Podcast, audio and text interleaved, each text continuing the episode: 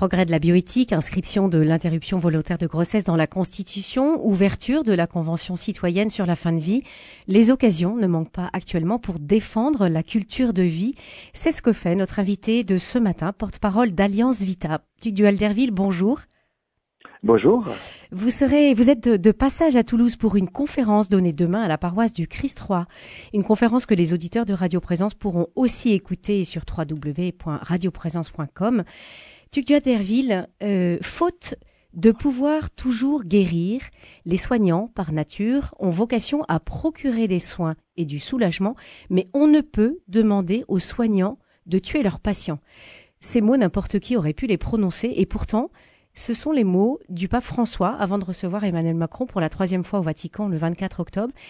Est-ce que, Tuc la défense de la vie transcende les convictions religieuses? Euh, oui, euh, le pape François l'a d'ailleurs dit. Il a dit euh, de manière, vous savez, comme il a des un vocabulaire parfois tout à fait direct. Il dit l'être humain ne tue pas, point. Et c'est pas une question de, de croyance, c'est une question, c'est une question d'identité propre à, à l'être humain. On s'en rend bien compte d'ailleurs tous, parce que on voit bien que notre vie en société, elle est menacée quand euh, bah, nous sommes menacés par tel ou tel euh, euh, attentat, risque de toutes sortes, et que la première des conditions de notre vivre ensemble, comme on dit, bah, c'est simplement qu'on on sait que la personne face à nous, avec qui on dialogue, on discute, avec qui on se dispute, ne va pas nous tuer. Donc c'est un élément fondamental, c'est le premier des droits. Maintenant, il faut aussi reconnaître que quand la vie est commençante, quand la vie est finissante, c'est plus difficile pour nous de lui accorder tout le prix qui lui est dû. Et donc c'est un enjeu effectivement de, conscience, un enjeu euh, parfois d'héroïsme même dans la société où, se banalisent les atteintes à la vie, avec beaucoup de souffrance derrière, avec beaucoup de beaucoup conditionnement derrière. C'est difficile d'accéder à notre vraie liberté profonde qui est, euh, comme le disait saint Augustin, de ne pas commettre justement d'attentats euh, à la vie. Mhm. Pour les, les, catholiques auxquels vous vous adresserez demain, il est quand même bon de connaître l'éclairage chrétien de la défense de la vie. Sur quoi se base-t-il? Il se base au fond sur euh, un élément clé qui est notre dignité humaine, avec un débat sur cette dignité. Certains disent qu'elle est euh, relative, que je suis maître de ma propre dignité, que je pourrais décider à un moment ou à un autre de ma vie que je l'ai perdue. Et nous, nous estimons, mais nous ne sommes pas les seuls, hein, que la dignité est ontologique. D'ailleurs, ce gros mot, ça veut dire simplement qu'elle est euh, intrinsèque à notre condition humaine, que tout être humain est digne, et que les personnes les plus fragiles les plus vulnérables, non seulement n'ont jamais perdu leur dignité, mais ont encore plus besoin que d'autres qu'on la leur confirme en, leur, portant sur elles un regard de respect, un regard de bienveillance, en, en prenant soin d'elles. Si je rajoute un tout petit élément propre euh, peut-être aux croyants, c'est que cette dignité que nous avons, elle tient à la sacralité de notre vie, au fait que nous ne sommes pas des animaux. Et ça, c'est un enjeu majeur de société de le reconnaître, et c'est de plus en plus difficile peut-être de reconnaître que l'être humain a quelque chose dans, son identité profonde qui, euh, qui rend sa vie euh, sacrée. Et parce que nous sommes euh, à différents des animaux, les êtres humains, les générations se suivent et ne se ressemblent pas. Elles sont censées en train d'enjoliver, d'améliorer ou parfois d'abîmer le monde, bien sûr, mais elles sont portées à plus grand qu'elles. Il y a quelque chose en nous, certains diront peut-être quelqu'un, hein, mais quelque chose en nous qui, qui nous pousse à, à sans cesse plus grand et à, à respecter le plus fragile. Faire preuve d'humanité, pour euh, l'être humain, c'est prendre soin des plus fragiles. Et on, s'en rend bien compte, hein. on, dit, ça de quelqu'un qui fait preuve d'humanité, on dit quand on va sur la Lune, c'est très bien, enfin, c'est faire preuve d'un certain génie, mais faire preuve d'humanité, c'est euh, vraiment respecter la vie des plus fragiles. Mhm. D'autant plus important, comme vous le dites, de, respecter cette dignité parce qu'il y a la vulnérabilité et, ces deux notions sont, euh, sont très proches. C'est vrai, on peut, on peut même dire, euh, je le vois dans, dans notre, travail sur la notion d'écologie humaine, que la vulnérabilité est une valeur d'humanité. Et au fond, il suffit de se regarder soi-même. Hein. De quoi avons-nous besoin, nous les êtres humains? Euh, Qu'on soit ou pas, entre guillemets, bien portant. On a besoin de reconnaissance. On a besoin d'être reconnu par d'autres comme pleinement humain. On a besoin d'aimer et d'être aimé on se trouve en se donnant et nous nous sentons bien au fond de nous vulnérables. On sait bien que on fait parfois les beaux, on fait les intelligents, euh, mais on sait bien qu'au fond de nous, il y a comme un petit enfant qui a besoin d'être aimé et, et c'est cela qui, qui, forge aussi notre vie en société. On n'est pas des individus autonomes qui prétendraient affirmer une sorte de liberté totalement individuelle parce que ce que je fais, eh bien, entraîne aussi une culture, ce que je dis de moi, même quand je pense que je n'ai plus euh, de dignité, ben ça peut désespérer d'autres qui me ressemblent, qui ont les mêmes pathologies que moi. Nous sommes, nous sommes euh, euh, pas seulement des individus, nous sommes un peuple, nous sommes une famille humaine, et ça c'est absolument majeur de reconnaître que nous sommes que, le maillon faible d'une chaîne humaine, le maillon faible de notre société, ben c'est le plus fragile, c'est lui qui détermine la force de notre solidarité humaine. Mmh. Les, les, différentes lois sur l'interruption volontaire de grossesse, le projet de loi sur l'euthanasie mettent en avant la liberté de choix, choisir de poursuivre ou pas sa grossesse, mon corps c'est mon choix, choisir de mourir dans la dignité. En quoi euh, ces droits, ces choix portent-ils atteinte à la liberté? Alors, il faut bien noter que, et je l'ai dit tout à l'heure, mais je le redis parce que c'est important d'en prendre conscience, c'est que nous pouvons tous être tentés à un certain moment de nier la dignité d'autrui. Euh, Aristote euh, disait une phrase moi, qui m'a beaucoup éclairé, euh, je perçois les choses de la façon dont j'en suis disposé, disait-il. C'est-à-dire que euh, j'ai tendance à, à, avoir des opinions, des avis qui dépendent au fond de mon intérêt ou de, de mes émotions. Donc, euh, en quoi, je réponds à votre question, en quoi ça porte atteinte à la liberté? Ben, C'est au fond tout simple, c'est ma liberté euh, s'arrête où commence celle des autres. Le pape Jean-Paul II dit au fond que le risque d'une liberté euh, euh, absolutisée par l'autonomie, par une sorte d'idole de l'autonomie, c'est qu'au fond, ça soit la liberté des forts vis-à-vis des faibles. Alors, pour ce que soit le début de la vie, bah, c'est de nier au fond l'existence de cet être humain qui est en train d'émerger et qui peut effectivement faire violence au corps de sa mère, qui peut euh, poser questions, poser problèmes. Ça, il faut bien sûr entendre toutes les angoisses liées à des grossesses imprévues ou difficiles, mais en même temps, il est là.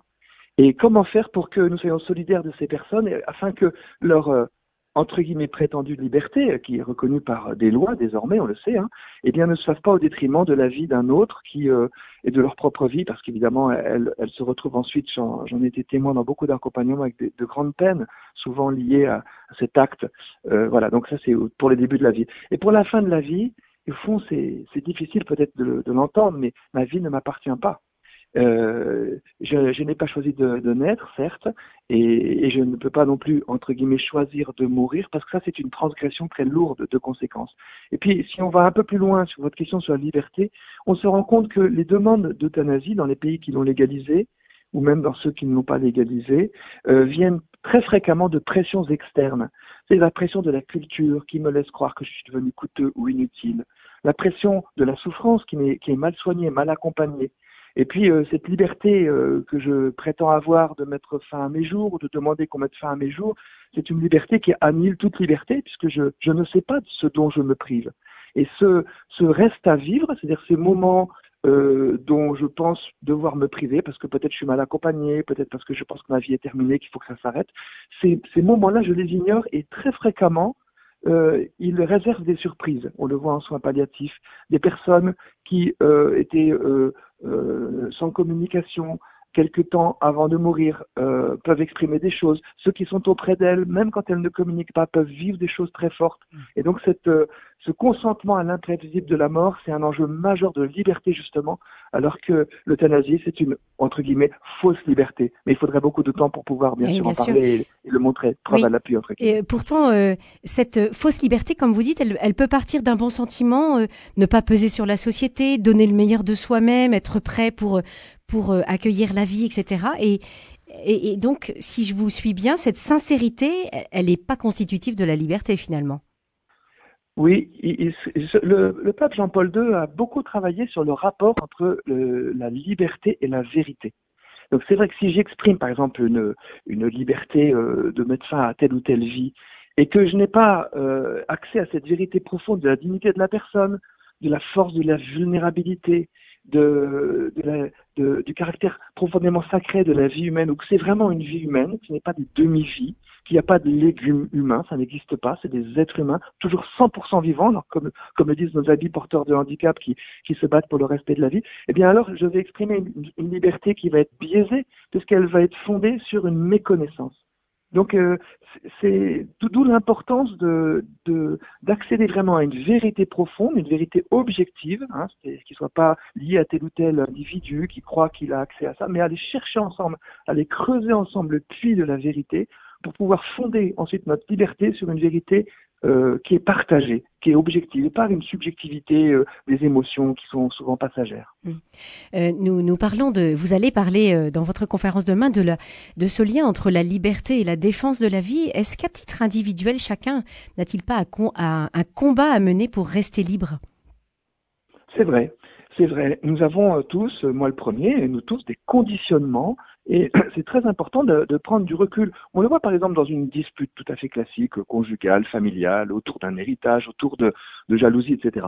L'enjeu d'une véritable liberté, c'est pas juste d'exprimer son point de vue selon son intérêt, c'est d'aller se déplacer, d'aller monter sur la colline de l'autre et de là où il se trouve, de regarder la situation et donc euh, de se, se, battre contre soi-même d'une certaine manière, contre, contre des impulsions trop euh, primaires pour aller chercher, prendre de la hauteur et ensemble regarder le problème. C'est un peu ce qu'on conseille aux gens qui ont des conflits conjugaux souvent douloureux, c'est d'aller se dire, voilà, et quand on regarde les choses par-dessus, et quand on regarde les choses avec nos deux regards, est-ce qu'il n'y a pas quelque, il n'y a pas une, une, une, une solution qui nous est commune qu'on peut aller trouver? Voilà. On pourrait dire, on peut dire la même chose à partir du moment où, où on regarde le, le celui qui n'est pas encore né, euh, la dignité, sa sacralité de vie, celui qui est en, fin de vie, et de regarder de son point de vue aussi, mais au sens du point de vue de la sacralité de sa vie. Qu'est-ce qui, qu'est-ce qui s'impose à nous? Ben, En prendre soin, en prendre soin, euh, le soulager, euh, mais pas le tuer parce que ce n'est pas humain et ça laisse des traces ensuite euh, considérables sur l'ensemble de la société. Mmh.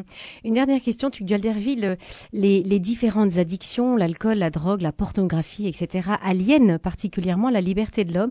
N'a-t-on pas chaque, euh, une responsabilité collective pour porter les maux de notre société? Si, c'est vrai, vous avez raison, et vous avez raison de pointer un, un élément qui nous est commun à beaucoup, hein, cette addiction que nous avons aux écrans, à telle ou telle chose. Et nous nous rendons bien compte, euh, et moi je me souviens en, tant que père de famille, de temps d'avoir dit à mes enfants, c'est quelle est, quelle est ta vraie liberté? Est-ce que c'est de faire ce que tu veux quand tu veux, ou est-ce que c'est de décider le matin des bonnes choses que tu vas faire, et ensuite d'obéir à ce que tu auras décidé? Et je pense qu'on en est tous là, moi le premier, hein, c'est-à-dire comment on peut faire pour effectivement collectivement reconnaître que notre société a besoin d'une libération nous avons besoin, nous les êtres humains, de nous affranchir de quoi? Ben, De conditionnement qui nous ramène euh, à, à ne plus à subir au fond notre existence plutôt qu'à la décider avec une certaine souveraineté. Donc effectivement, bah, nous sommes le matin, bah, le matin je dis qu'est-ce qu'est-ce qui est important que je choisisse comme euh, comme euh, action, comme quelque chose qui va me faire grandir, comme disait Saint Jean 23, est-ce que je décide de faire une brève lecture qui va élever mon âme, ou bien je vais me laisser conduire euh, de manière chaotique. Donc c'est très important d'entendre désormais les scientifiques aussi qui nous disent les processus qui nous conduisent à l'addiction et qui font que par exemple nous sommes accros à telle et telle image qui nous détruit ou qui nous abîme ou qui ne respecte pas la dignité profonde de notre existence. C'est important de s'encourager à cela. Mmh. Merci Duc Dualerville. Parmi les nombreux ouvrages que vous avez publiés, je signale celui-ci, Nouvelle recette de bonheur aux éditions d'Emmanuel et euh, vous me le disiez en préparant cet entretien, apparaître le 19 janvier, Docteur, ai-je le droit de vivre encore un peu aux éditions Salvatore. Merci beaucoup. Merci beaucoup à vous.